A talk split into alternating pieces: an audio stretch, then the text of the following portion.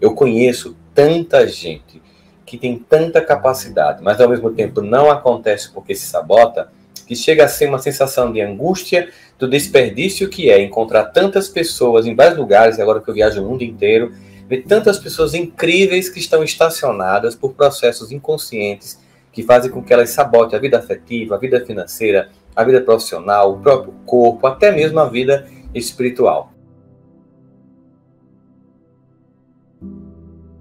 Como identificar que estou me sabotando? Quando e como a autossabotagem pode estar ocorrendo em diferentes áreas da sua vida, de que modo está acontecendo? Como eu vou identificar que eu estou me sabotando? E a primeira coisa que eu acho que é importante a gente entender é o que de fato é autossabotagem, porque a maioria das pessoas tem concepções muito equivocadas sobre elas. Bem, eu queria dizer para vocês que não se sinta menor, não se sinta incapaz, não se sinta estúpido ou estúpida porque você sabota ou já sabotou a sua vida. Isso é um comportamento humano muito mais comum do que a gente gostaria e acontece com muita gente. Mas ao mesmo tempo, não é porque é comum que é saudável que deve permanecer. É aquela velha regra, não é porque a maior parte das pessoas se sabotam que você deve permanecer fazendo uma coisa que vai contra você e que vai desconstruir todos os seus projetos. Autossabotagem, de forma muito simples, é qualquer movimento que nós fazemos, a maior parte deles é inconsciente, que tenta ir de encontro àquilo que desejamos.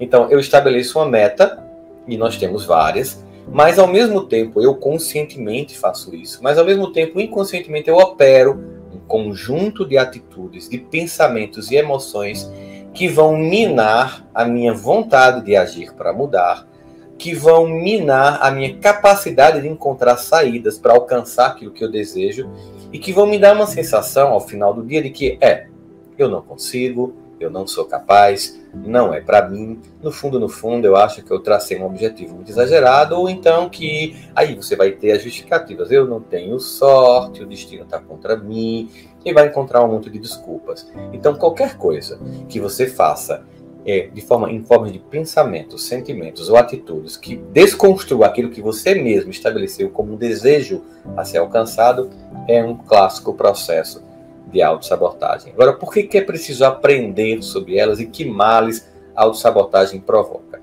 Eu queria que você soubesse que hoje em dia a neurociência, a psicologia, de um modo geral, tudo aquilo que nós chamamos ciências do comportamento humano, neurociência, psicanálise, psiquiatria, psicologia, todas as correntes da psicologia, elas estudam muito sobre como esses processos inibem o desenvolvimento da pessoa no plano afetivo, sobretudo quando se percebe o alto índice de adoecimento das pessoas em idade produtiva, pessoas capazes, que têm muito a contribuir com o mundo e com elas mesmas, mas que adoecem, inclusive o próprio estado de adoecer pode ser um processo de sabotagem clássico que a gente faz para não concretizar aquilo que desejamos.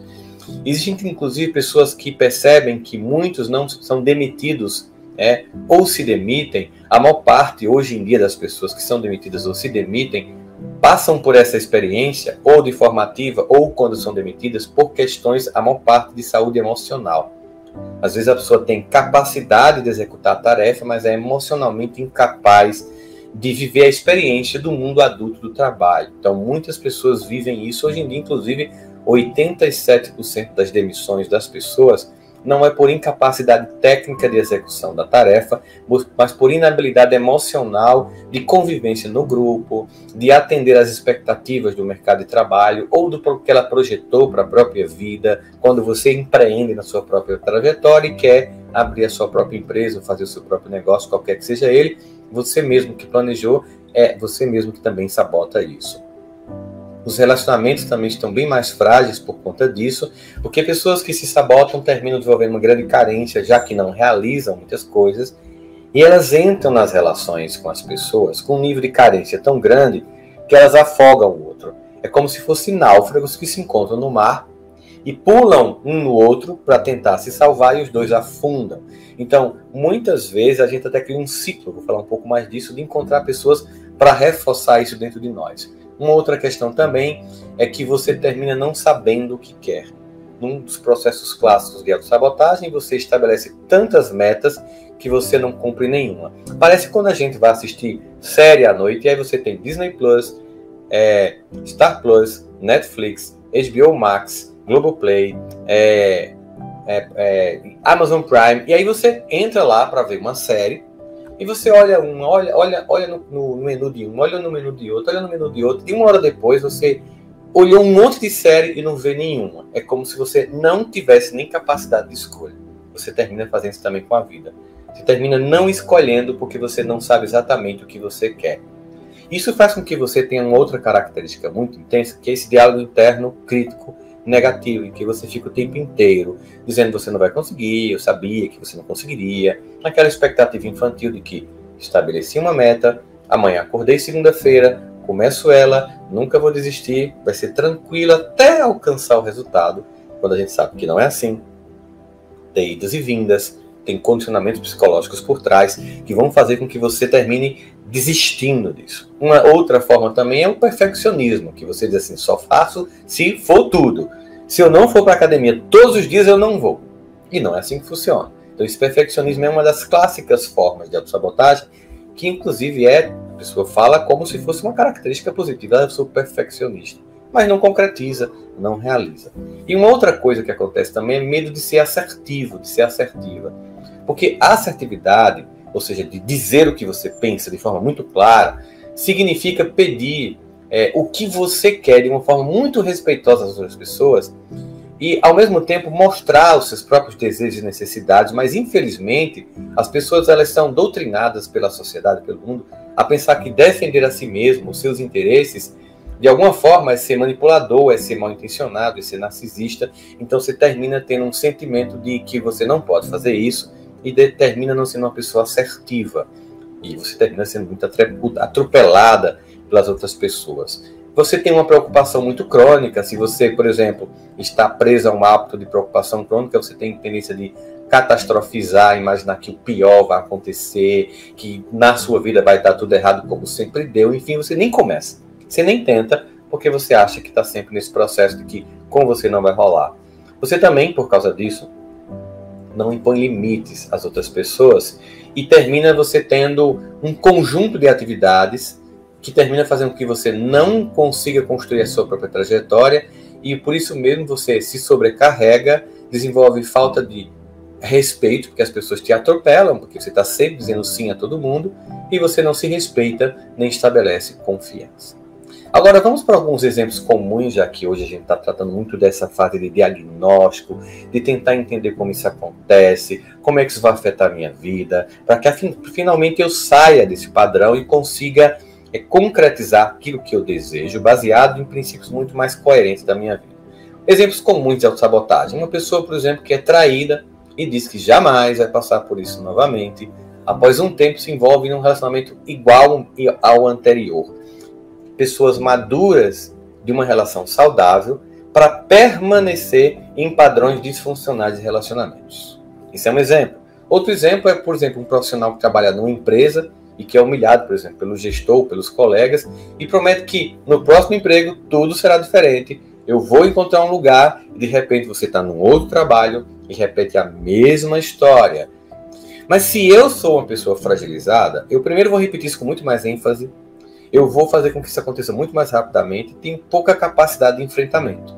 E aí eu vou me sabotar. Ou então eu vou procurar construir naquele lugar é, um monte de ações minhas que façam com que os outros me cancelem, que façam com que os outros me evitem, de modo que no fundo, no fundo, sou eu que estou criando essas circunstâncias. E é um processo inconsciente. Mais uma, mais uma vez de autossabotagem. Outra questão, por exemplo, e aqui lembre-se, eu estou muito no diagnóstico e sempre pense, toda vez que você sentir isso foi para mim, não é para sentir culpa, não é para se sentir menor, não é para se sentir incapaz, porque o objetivo da gente aqui hoje é meio que diagnosticar as muitas possibilidades onde a autossabotagem atua na nossa vida, para a partir daí saber como agir. Porque acho que tomar consciência é o primeiro mais importante movimento que existe, porque muita gente, mas muita gente, mais do que você possa imaginar, simplesmente acham que não se sabotam. E simplesmente atribuem as coisas que não acontecem a A culpa é do governo, a culpa é do azar, a culpa é da família, a culpa é de onde eu moro, a culpa é da escolha. Ou seja, nunca é ela mesma que, de forma inconsciente, está desconstruindo as próprias possibilidades. Uma outra coisa que a gente pode pensar também é alguém que fala que não está feliz, mas quando se alegra, acha que algo ruim vai acontecer, que vai estragar, que não merece aquilo. Tem pessoas que, ah, não, não vamos rir muito, não, porque se a gente rir muito, agora a gente vai chorar muito depois. É como se tivesse, assim, nem consegue usufruir dos momentos alegres. Tipo assim, eu consigo sentir com todas as forças e cores os dias ruins e os dias tristes. Eu sinto com toda a força. Mas os dias alegres, não, porque vai que, vai que, né, vai que passa. Aí fica achando que ela é uma pessoa azarada, que ela atrai as coisas ruins, que com ela nada flui, por isso não vou nem rir. É como se, por exemplo, tivesse um anjo, ah, tá rindo, né? Ah, vou mandar uma coisa ruim para você. Que visão infantil. Mas é um processo que muitas vezes foi ouvido, sabe, da própria criação, que você nem lembra disso, mas que estava lá, inculcado na sua família, que ah, todo mundo, por exemplo, um clássico, ah, todo mundo que tem dinheiro, que tem uma vida boa financeira, com certeza é desonesto, com certeza rouba, com certeza tem alguma coisa errada, e você tenta ganhar dinheiro, mas você, como não quer ser uma pessoa desonesta, como não quer ser uma pessoa errada, você sabota a sua vida financeira porque inconscientemente você, você atribui a ideia de que sucesso financeiro é igual a fracasso ético. Pessoas bem-sucedidas são pessoas que enganam, são sacanas, que têm arrumadinhos, que têm coisinhas por trás. E como você não quer ser assim, você até deseja ter uma vida financeiramente estável, mas inconscientemente você tem essa concepção, então você sabota a sua própria vida financeira. Você costuma gastar exageradamente aquilo que você nem usa, nem precisa, tanto porque você foi tragado pela indústria do consumismo, e comprar, comprar, comprar quando vê está abarrotado, coisa que muita gente sentiu, né? É, durante a época da pandemia, como a gente tinha coisas excessivas, claro que embora muita gente estivesse passando necessidade, é, o fato de que você, um dos fatos dessa sabotagem financeira é o excesso de consumo. Se percebe, por exemplo, que muita gente está mal financeiramente porque gasta mais do que o que ganha. Não estou falando aqui de pessoas que ganham tão pouco que não conseguem nem se alimentar. Estou falando das pessoas que, de fato, ganham até razoavelmente bem, mas gastam bem acima desse padrão. E um dos conceitos clássicos de vida financeira saudável é, no fundo, no fundo, você gastar menos do que o que você ganha e ter sempre um, uma reserva. Então, não ser tragado por essa indústria de consumismo, que também tem a ver com a carência, vontade de se sentir importante, aceito, tal, tal, tal, que você vai identificando, que faz com que você sabote sua vida financeira. É, por exemplo, uma pessoa que é competente, habilidosa e sabe o que precisa fazer para chegar onde quer, mas, no entanto, não consegue, não entende por que consegue, porque não consegue. Essa pessoa ela sente assim, poxa, eu estou trabalhando num lugar que eu tenho muito mais habilidades do que João, do que Maria. No entanto, João e Maria conseguem, eu não consigo. E aí, claro, não se trata aqui de, ah, mas é porque João e Maria fizeram certos acordos, são bajuladores. Não, não se trata disso. É, não, eles conseguiram, não fizeram nada errado, mas eles não têm as mesmas competências. E por que, que eu não consigo? Por que, que com tanta habilidade não venço na vida? Por que, que eu ensino todo mundo a passar no concurso, os outros passam e eu não passo? Então, tem padrões muito claros aí em que processos que são inconscientes fazem com que você desenvolva sua competência intelectual, saiba que tecnicamente é capaz, mas estranhamente não consegue realizar. E como as pessoas têm muita tendência a investir profundamente na qualificação profissional, elas esquecem uma coisa muito importante hoje em dia. Que não adianta você investir só na qualificação profissional se você não investir na sua qualificação emocional. Porque você está aqui tecnicamente capaz, mas emocionalmente não capaz de realizar ou imaturo emocionalmente. Portanto, quando você planejar a sua vida, sempre coloque que entre as suas propostas de crescimento, o crescimento emocional é um, uma matriz central da vida das pessoas. Com esse crescimento emocional, você pode concretizar muito mais do que com crescimento técnico. E claro que quando você alia os dois, aí o céu é o limite. É por isso que você fica assim, poxa, fulano é tecnicamente menos capaz do que eu, mas tem mais resultados do que eu porque ele tem um investimento na vida emocional maior do que na vida técnico-intelectual. Se você juntar os dois, a potência de agir é muito grande. Um outro exemplo para a gente tentar pensar aqui de forma prática. É uma pessoa que até quer viver mais leve, mas não é, tenta ajudar os outros, tanto que termina absorvendo o sofrimento dos outros e não consegue olhar para a própria vida. Ou seja, ela quer, ela quer ter uma vida mais pacífica, mais leve, mas obviamente é uma pessoa também comprometida com o outro, ela quer ajudar, mas aí começa a fazer isso de forma tão desequilibrada, de forma tão descompensada, que ela não estabelece um limite a essa pessoa entre a minha capacidade de ajudar as pessoas, de ser uma pessoa boa, sabe, caridosa, qualquer nome que eu venha dar essa ação em prol do outro, eu faço com tanta intensidade que eu saboto a minha própria vida. Eu via isso muito e via muito nos pacientes, um exemplo também, nos pacientes no consultório de várias religiões. Era assim, ah, meu casamento é um casamento que não está acontecendo, parará, as coisas estão dando errado. E aí, independente se era evangélico, se era espírita, se era católico, de qual religião frequentava, fazia o seguinte, se enchia de atividades religiosas para comprometer a participação na própria família. Então, toda noite estava fora de casa. Final de semana, idem, mas queria uma família harmoniosa. Ah, mas aí tinha justificativo, mas eu estou servindo a Deus, mas eu estou ajudando as pessoas. E as pessoas que você tem que ajudar que estão na sua casa? E a você mesmo, e a sua própria relação consigo? Uma coisa não deve excluir a outra, tudo se trata de equilíbrio. Quando você está o tempo inteiro fora, você está fugindo de dentro e está sabotando este lugar que, na verdade, é essencial. Até para que você esteja bem na sua atividade religiosa, você tem que estar bem consigo e bem com os seus. É uma forma também consciente de sabotar que você justifica que estava fazendo coisas boas. Uma outra questão essa pessoa tenta construir uma, um futuro melhor, com todas as forças, mas está presa na dor do próprio passado. Ela quer, ela insiste, ela tem capacidades técnicas incríveis, mas ela é tomada da ruminação das mágoas, dores, ressentimento, de, a tal ponto que a força que esse ressentimento tem, que essa ruminação psicológica do passado tem na vida dessa pessoa, que ela está incapaz de sentir o prazer das conquistas do presente.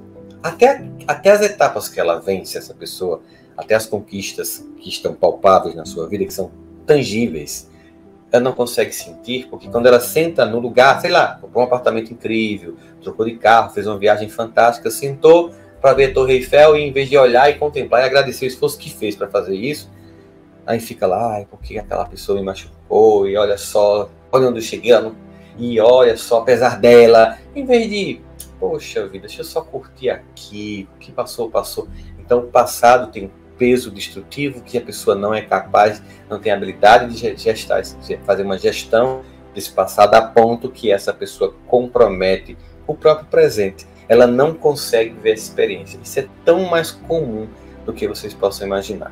Uma outra coisa, essa pessoa luta para ser mais produtiva, mas se perde repetidamente em distrações, em seus dias de costume, sempre é, termina com a duração a sensação de que eu podia ter feito mais. Nós vivemos hoje, ó, claro, uma sociedade de profunda distração. Tem um livro, não sei se está com ele aqui, mas ele é incrível, chamado Essencialismo, em que fala do, do fato de que quando você vai olhar a biografia das pessoas que marcaram muito e conseguiram se destacar profundamente em qualquer campo, na arte, na política, na economia, na cultura, em qualquer lugar que você imaginar, no empreendedorismo, profissionalmente em qualquer área, essas pessoas elas faziam coisas essenciais. Elas evitavam distrações. Elas eram focadas naquilo que era mais importante. E claro, uma das coisas que uma pessoa faz para parar de se sabotar é ter a capacidade de focar naquilo que é mais importante e essencial. Obviamente, nós temos um instrumento que é fantástico, como o telefone, mas que ao mesmo tempo é um instrumento de muita distração. Porque não é só um telefone, tem muita coisa. Quantas vezes você não entra lá e, claro, o que, que, que vai acontecer? Porque a distração é fácil de nos estragar. Existe um princípio que opera diariamente na nossa mente, que vai ser descrito por Freud na Fundação da Psicanálise como o princípio do prazer versus o princípio da realidade. Nós passamos o dia inteiro numa luta contra o princípio do prazer versus o princípio da realidade. O que se fez, sabotou, procrastinou, adiou, quer realizar, mas se sabota. Porque é mais fácil ficar vendo vídeo. É mais fácil ficar rolando o feed infinito do Telegram, ou do, do TikTok, ou do Instagram, ou do Facebook. Ficar vendo vídeo, uma coisa atrás da outra. É mais fácil ficar vendo música. é mais fácil ficar ouvindo um monte de notícias daquilo que você gosta, seja política, seja economia, seja sobre esporte, e não fazer o que tem que ser feito. Então, muitas vezes você luta para ser produtivo, para ser produtiva, ou para construir novas competências, mas se distrai muito, muito. Então, um dos fatores também é muito esse. Ou essa pessoa já tentou realizar muitos sonhos, mas desistiu antes mesmo de saber se elas poderiam, se esses sonhos poderiam dar certo.